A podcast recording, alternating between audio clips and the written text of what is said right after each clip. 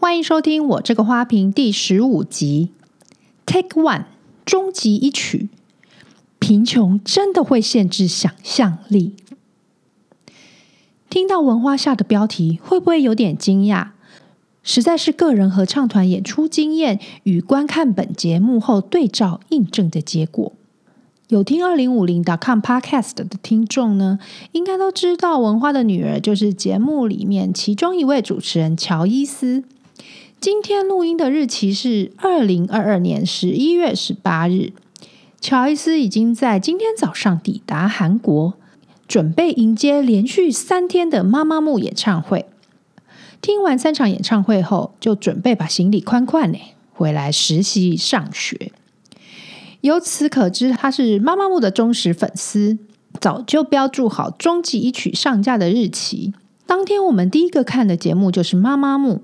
说真的，看完之后，我们都有一种这个演唱会的设计，好像在规模大一点的妈妈木演唱会就可以演出了，怎么没有呈现更大胆、更具规模的演出计划呢？实在替成员们没有好好把握这次机会感到有点可惜。那接着我们就挑乔伊斯也比较熟悉的组合 ANMU A N M U，也就是乐童。看看他们兄妹俩会如何演绎这次由 Netflix 邀请的难得机会。才开始看没多久，哥哥李灿赫的描述就惊讶于他的想象力竟然可以那么天马行空。最后的呈现真的很佩服整个韩国的表演艺术产业的发达，才能在时间极度的压缩以及必须一次成功的巨大压力条件下呈现出作品。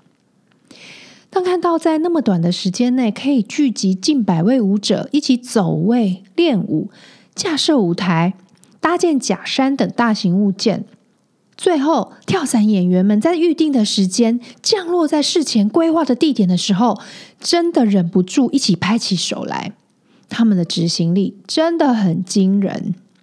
那在看过基本上一样的条件，却有高低之别的表现。我们两个不禁讨论起原因。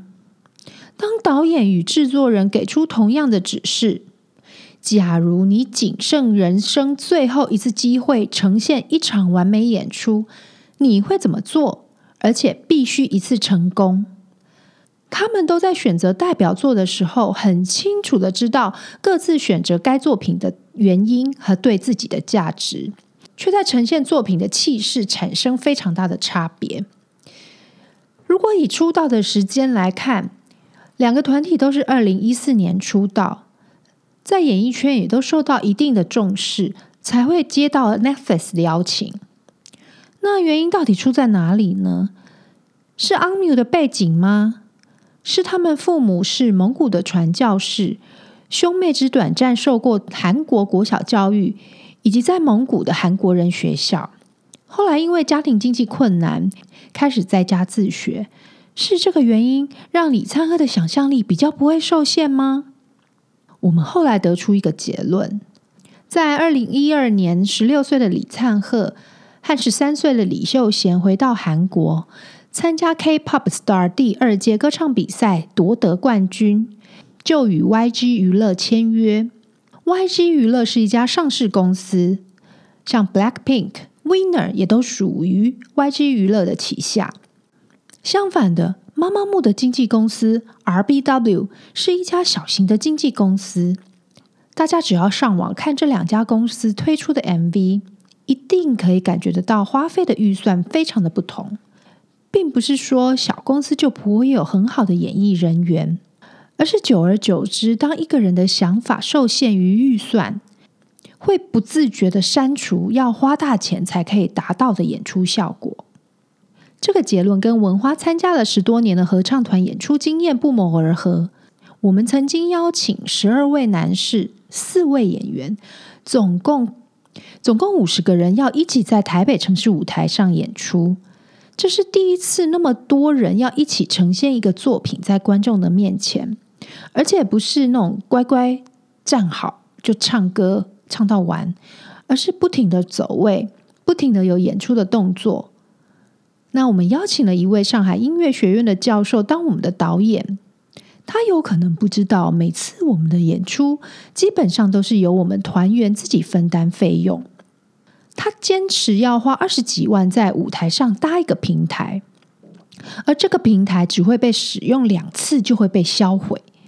说真的，我们事后检讨起来，都觉得导演这个坚持非常正确。不仅可以分散人数众多带来的拥挤感，舞台更有层次，故事的呈现也更立体。我们没有一个团员在事前能够想到这个效果好，但是很花钱的办法。再更往前推，我们曾经去观赏上海音乐学院音乐剧系的毕业音乐剧成发，后来才知道这个毕业成发的预算接近百万台币。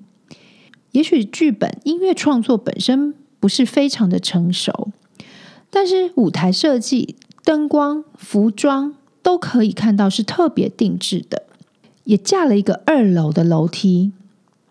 不像台湾的演出，经常是淘宝或的凑合，这都是在累积执行的经验，重点还累积了眼界，更重要的是不会被预算框住的想象力。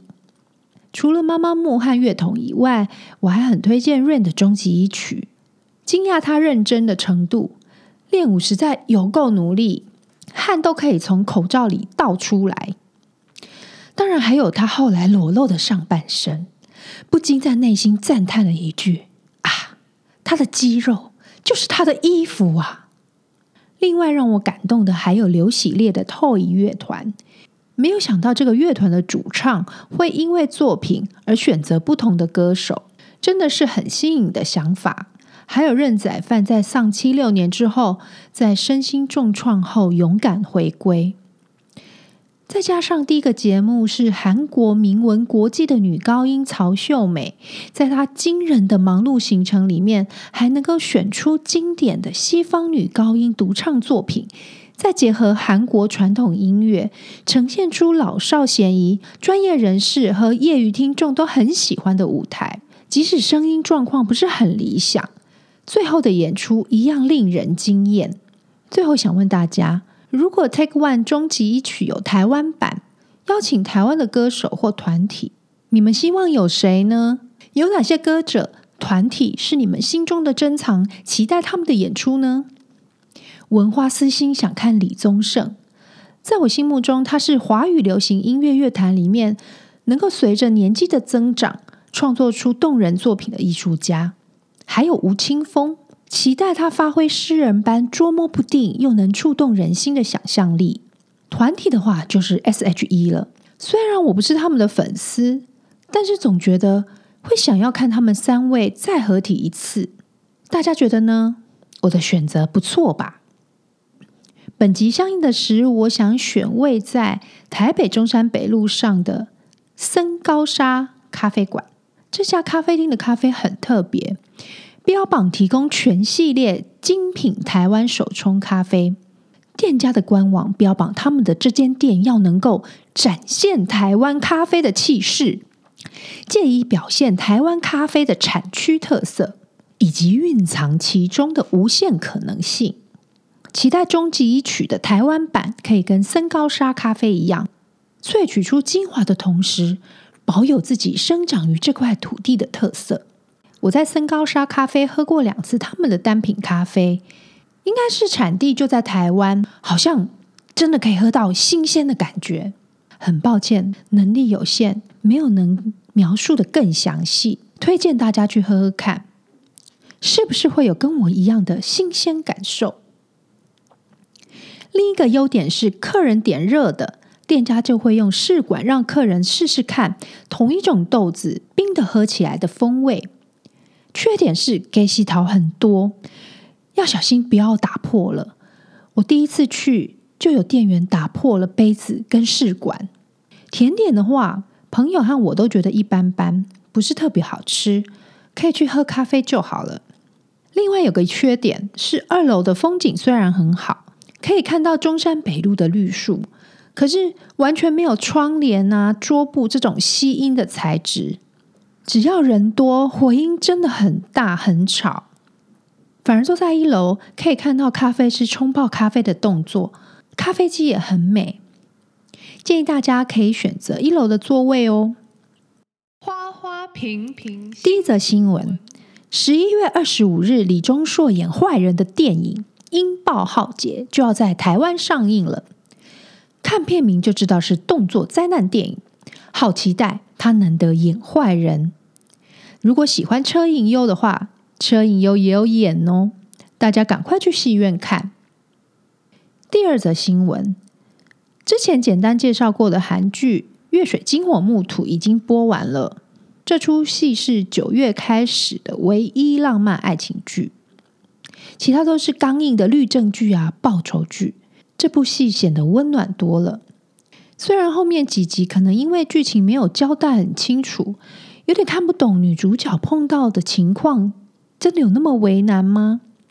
还有最后一集。每一对关系的和解都是透过面对面坐下来讲清楚，有点重复以外，想轻松看浪漫爱情喜剧的人，还是可以打开 Hami Video 看漂亮可爱的朴敏英。第三则新闻，大家有看 Netflix 的《王后伞下》吗？本来看了四集就有点想要弃剧，觉得哦，宫斗剧真的敌不过陆剧。总觉得被陷害的人很快就找到了方法来解决，整个宫斗的过程不够阴狠持久。王后放火烧了儿子的秘密房间的过程也没有拍出来，惊险度真的不够。还觉得一个王后怎么在皇宫里面跑来跑去都没有人管呢？后来看看别人的剧评，提到剧情有其他有趣的发展，才又开始看。果然，王子们间的考验、爱情线的加入，让剧情活泼了起来。只有宫斗的部分，再加上台北那个时候一直下雨的前几周，看了真的会让人沮丧。现在会开始期待《王后伞下》的更新了。我这个花瓶，下次见喽！下次录音就会看到好几集宋仲基的财阀家的小儿子了，应该一定很好看吧？再介绍给大家喽。拜拜。我这个花瓶，我这个花瓶，我这个花瓶。